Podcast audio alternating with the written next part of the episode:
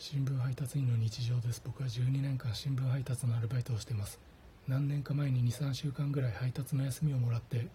ある俳優さんの舞台にスタッフとして参加していたんですがその舞台で売られるグッズにトートバッグでもなくリュックサックでもなく巾着袋でもないわけのわからない袋が売られていたんですが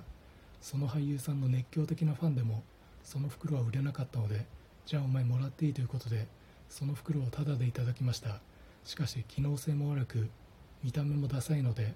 週に1回食料の買い出しに行くんですがその時買い物袋として利用していました。しかし今日買い出しに行った時その袋が再起不能なぐらいビリビリに破れてもう手放そうと思っています。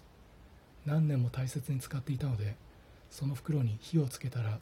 その袋が灰になりその灰が雪になりゴーイングメリー号の最後みたいに涙の別れになると思ったのでその袋に火をつけようとしたんですがやっぱり資源ごみか可燃ごみで出します。